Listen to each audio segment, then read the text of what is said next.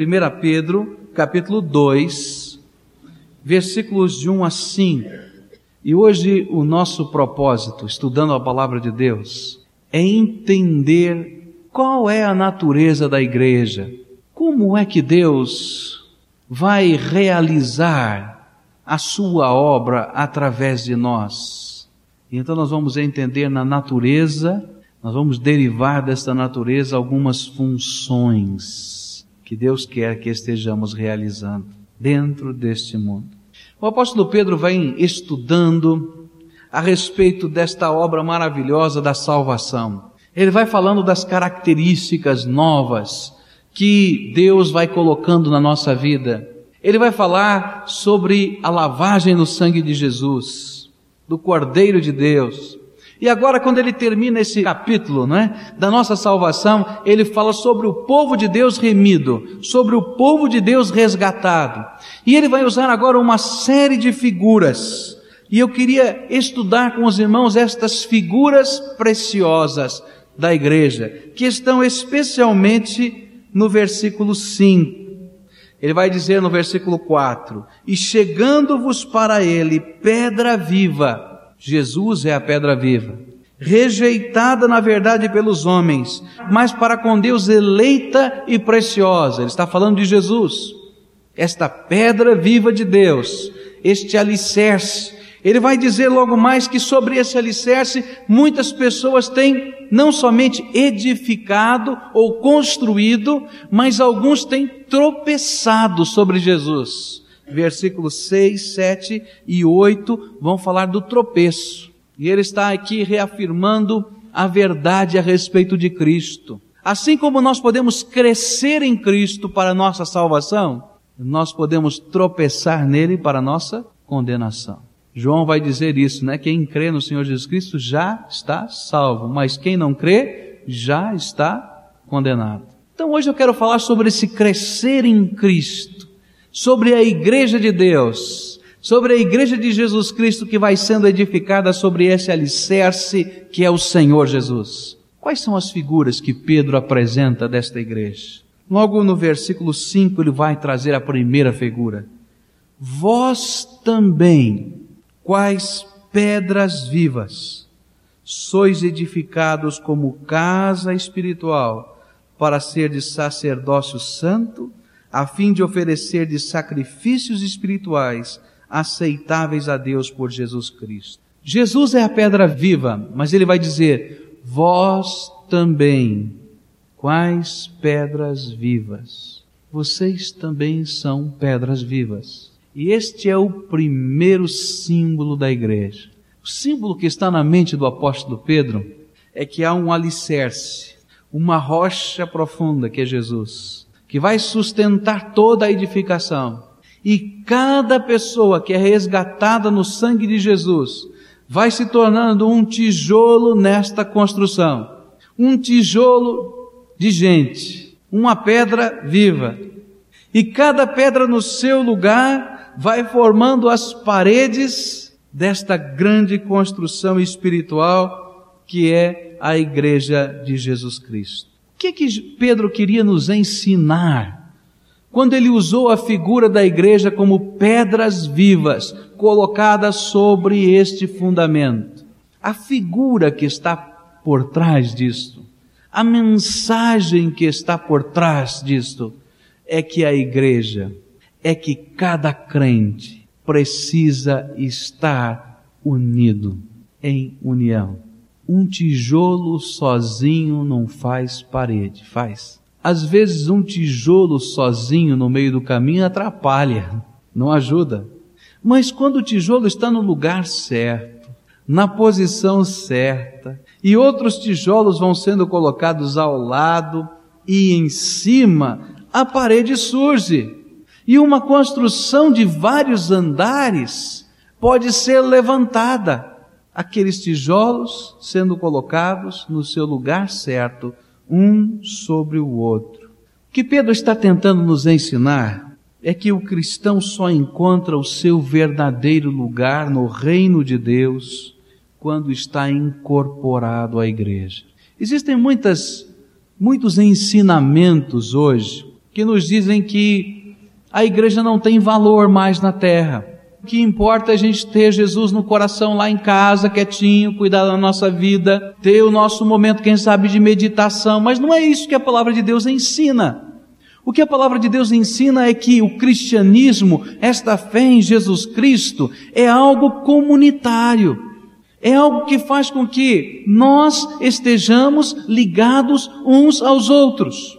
E assim como uma parede edificada, que divide o peso sobre os vários tijolos, não é assim?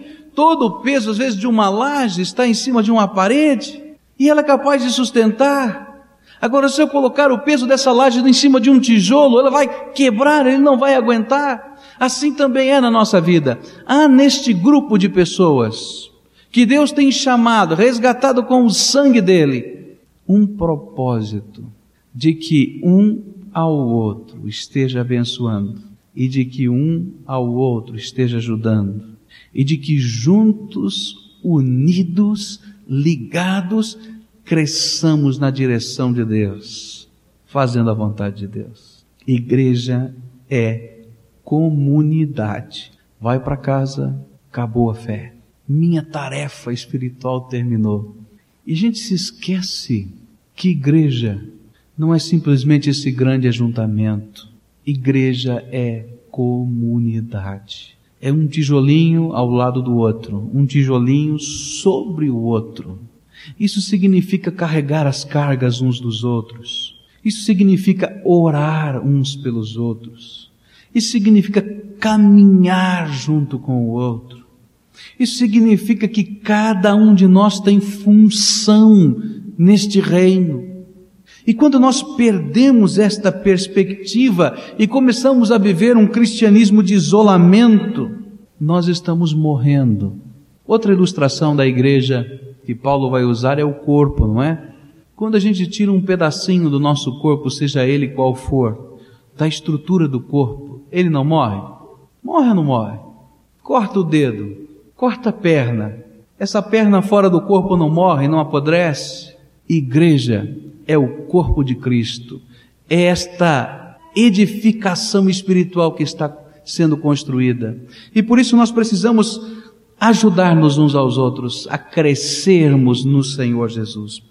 Há uma ilustração interessante que fala de um dos reis de Esparta que se gabava das muralhas que rodeavam o seu país. Estava lá um monarca estrangeiro visitando o seu país e ele falava das muralhas que rodeavam o seu país, que elas eram poderosas, que elas eram fortes, que a cidade e que o seu país estava assim defendido por suas muralhas. E aquele governante estrangeiro olhava para a direita, olhava para a esquerda, olhava para frente, estava começando a ficar encabulado, sem jeito, dizia assim: escuta, você fala tanto destas muralhas, mas eu não vejo muralha nenhuma. Onde é que estão essas muralhas? E então o rei olhou para os seus soldados e disse assim: Eis aqui as muralhas de Esparta. Cada soldado deste é uma pedra nesta muralha.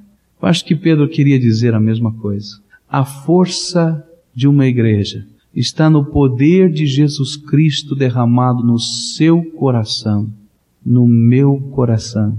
E juntos, juntos, nós manifestamos a glória de Deus. Estava lendo um comentário que falava, disse na minha classe hoje, que falava que Tomé disse que só podia crer em Jesus se ele visse as marcas da cruz. Não é isso? As marcas da cruz no Senhor. Será que é verdade? Eu quero pôr o meu dedo aqui. E dizia aquele comentarista: o mundo só pode crer em Jesus quando percebe as marcas da cruz de Jesus no povo de Deus, que se chama pelo nome de Cristo. É isso. Esta é a mensagem. A igreja, como esse conjunto de pedras vivas, como esse conjunto que cresce em direção a Deus. Agora, muita coisa vai acontecendo no meio da igreja para que não haja conjunto. E eu costumo dizer que uma parede está prestes a cair quando as rachaduras se acentuam. Não é verdade isso? Começa a abrir brechas, rachaduras. E às vezes as rachaduras são tão grandes que a gente pode pôr um dedo, né, dois dedos ali, e aquele negócio está abrindo, dá até medo da gente chegar perto, está rachando, está quebrando. E muitas vezes no seio da igreja acontece isso. Começa a haver rachaduras nesta parede que Deus quer fazer. E às vezes as rachaduras são rachaduras ou brechas doutrinárias. Eu quero dizer para os irmãos que se tem uma coisa que o diabo não gosta é a unidade da igreja. Não gosta. E é por isso que ele quer quebrar, quer dividir, quer dividir e dividir. E a coisa que vocês mais vão ver são assuntos a respeito de divisões de igrejas. Não é verdade isso? Porque ele sabe que quando o povo de Deus está unido num só propósito, numa só fé, Deus está se manifestando no meio desse povo. E então ele começa a semear heresias no meio da igreja. E o propósito é derrubar as muralhas, é dividir, é quebrar o amor. Cuidado. Essa é uma maneira como Satanás trabalha. E às vezes nós somos, sem querer, sem perceber, os promotores das heresias. Outra maneira são as rachaduras sentimentais no seio da igreja. Lembra? O diabo não quer a unidade. Então ele lança rachaduras sentimentais. E essa é uma outra arma. São os ressentimentos, as amarguras, as mágoas entre os irmãos. O apóstolo Pedro vai usar aqui a figura das maledicências, são rachaduras de palavras palavras que machucam, palavras que magoam. Se de um lado eu fico magoado, alguém me magoa. Esse é o outro lado. E são rachaduras que vão quebrando a unidade da igreja. Rachadura de intenção, é isso que vai aparecer lá no versículo 1. Vai dizer, deixando, pois, toda a malícia, porque a malícia quebra. Todo engano, todo dolo, toda intenção falsa, todo fingimento, toda inveja, porque essas são rachaduras na unidade da igreja. Existem rachaduras por choque térmico, não tem? Rachadura por choque térmico? Na igreja também tem. Um é quente, outro é frio, rachou. Tem. Agora, o que Pedro está tentando nos ensinar é que a natureza da igreja é uma natureza de unidade. Sem unidade não tem igreja. E quando nós quebramos esta unidade, Deus tem que julgar a sua igreja, porque alguma coisa não está bem. Então a primeira figura é a figura da unidade. Então nós precisamos agora colocar em prática.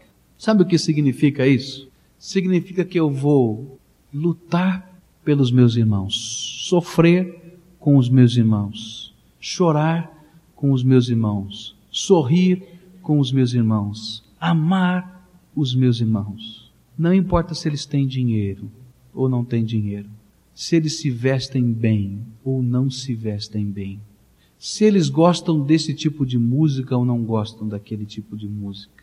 Eles são meus irmãos e eu devo investir na vida deles. Carregar os fardos uns dos outros. A segunda figura que nós vamos encontrar aqui é que esses tijolos colocados não constroem qualquer tipo de edifício. Não é um prédio de apartamentos. Não é um clube. Não é um teatro. O que, que ele constrói? O que, que a Bíblia diz aí? No versículo 5: Constrói uma casa espiritual. É isso aqui que nós devemos construir. Mas o que, que significa? Pedras vivas que constroem um edifício que se torna o templo do Senhor. Casa espiritual. Templo do Senhor. A palavra templo significa palácio, o palácio de Deus, a morada do Senhor. Esse era o conceito. O Velho Testamento vai nos, nos ensinando que o templo de Jerusalém era o palácio de Deus e Deus marcava a sua presença naquele lugar.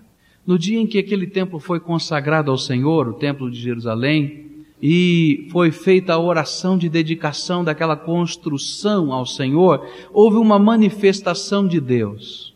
Diz a palavra de Deus que a glória do Senhor encheu aquele lugar. E a ideia era que uma densa nuvem invadiu todo aquele ambiente. Isso é que eles viram. Você pode imaginar Curitiba naquele dia que está aquela neblina não é?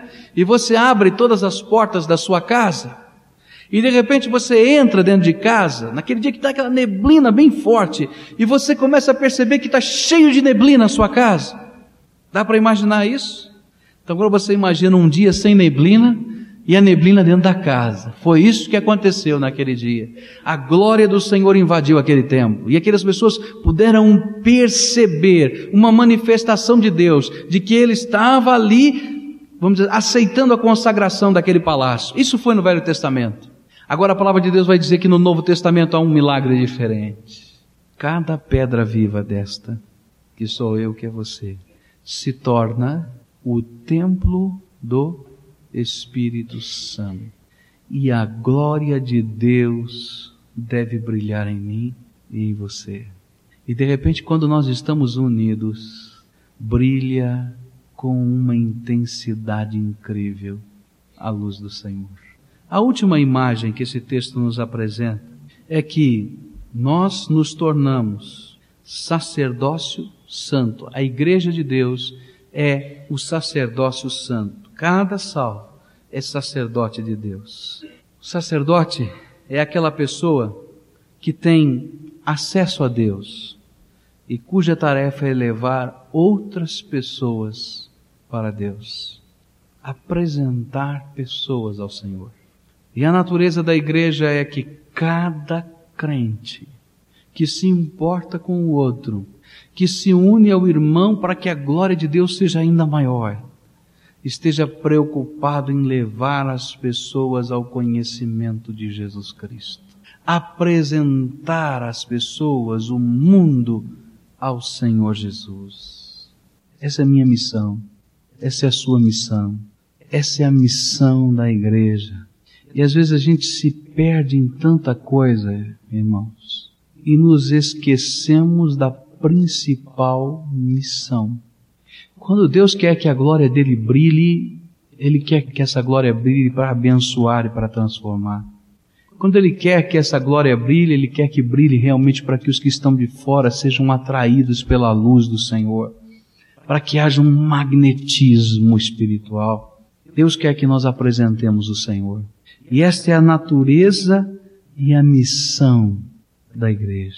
Nós somos um povo de sacerdotes. É isso que Pedro vai dizer. Vós sois a geração eleita, sacerdócio real, nação santa, povo adquirido, para que anuncieis as grandezas daquele que vos chamou das trevas para a sua maravilhosa luz. O que é que nós vamos anunciar? A grandeza de quem nos arrancou das trevas para a maravilhosa luz. O que Jesus tem feito no nosso meio? O que Jesus faz? O que ele tem feito na sua vida?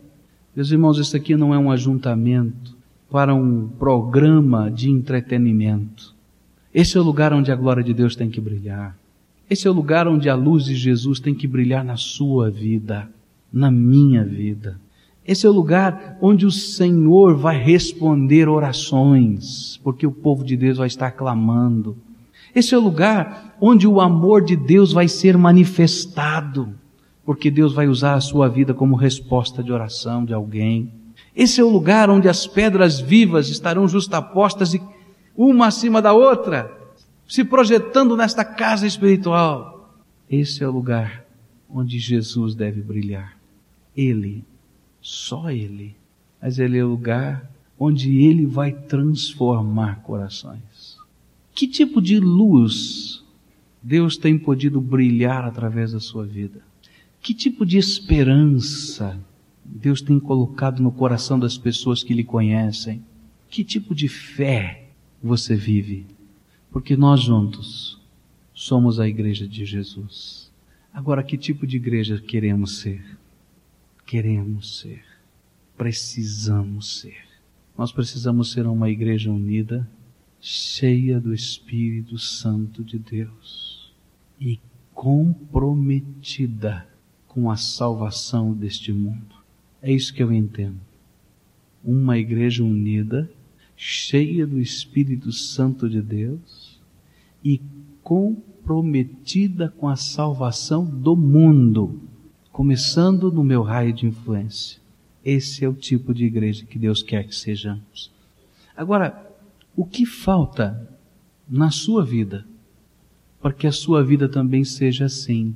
Uma pessoa que é capaz de se unir com qualquer outro irmão desta igreja, rico ou pobre, inteligente ou não tão inteligente, que fale ou não fale, que escute ou não escute. Sua vida é cheia do Espírito Santo de Deus, brilha mesmo a glória do Senhor. E você está comprometido, olha, preste bem atenção, comprometido com a salvação desse mundo. Porque toda mudança de uma igreja começa na mudança de um coração, o seu, o meu. E de repente então todo esse povo está consumido pela graça de Deus, envolvido pela graça do Senhor. Mas é preciso começar. É preciso dar passos nessa direção. Pai querido, nós, como Igreja de Jesus, estamos aqui refletindo sobre a natureza da igreja e confessamos ao Senhor. Queremos confessar que temos pecado. Queremos confessar, Senhor, que existem brechas no nosso meio. Queremos confessar, Senhor, que falta tantas vezes no nosso coração essa busca ardente de uma vida cheia do Espírito Santo. Queremos confessar, Senhor, que muitas vezes estamos acomodados e que muitos de nós não têm missão alguma, porque não deixamos o Senhor nos usar. Temos dado desculpas, Senhor Dizemos que não temos tempo.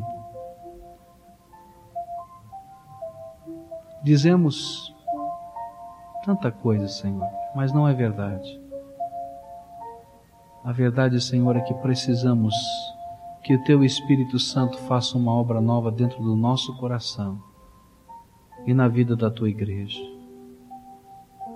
Obra, Senhor, que programa algum vai fazer obra que planejamento algum vai fazer, obra que só o teu Espírito pode fazer, Senhor. E nós te pedimos agora em nome de Jesus, realize esta obra na minha vida, Senhor Jesus, e na vida do teu povo, para que o Brasil seja salvo, para que o teu nome seja exaltado em toda a terra para que missionários saiam desta igreja, estejam lá na Rússia, estejam lá na Índia, estejam lá, Senhor, nos campos que o Senhor, o Senhor está abrindo. E que esse povo, Senhor, esteja comprometido em ver a salvação de Jesus alcançando o mundo. Ó Pai, esta é uma obra que só o Teu Espírito Santo pode fazer. E nós estamos clamando agora em nome de Jesus: faz esta obra no meio do teu povo, faz essa obra na minha vida, faz essa obra na vida de cada um de nós, pois queremos ser esta igreja para a honra e glória de Jesus Cristo. E que haja vitória, Senhor. Que hajam, Senhor, pessoas resgatadas para Jesus Cristo. Ouça, Deus, nós te pedimos, em nome de Jesus. Amém, Senhor.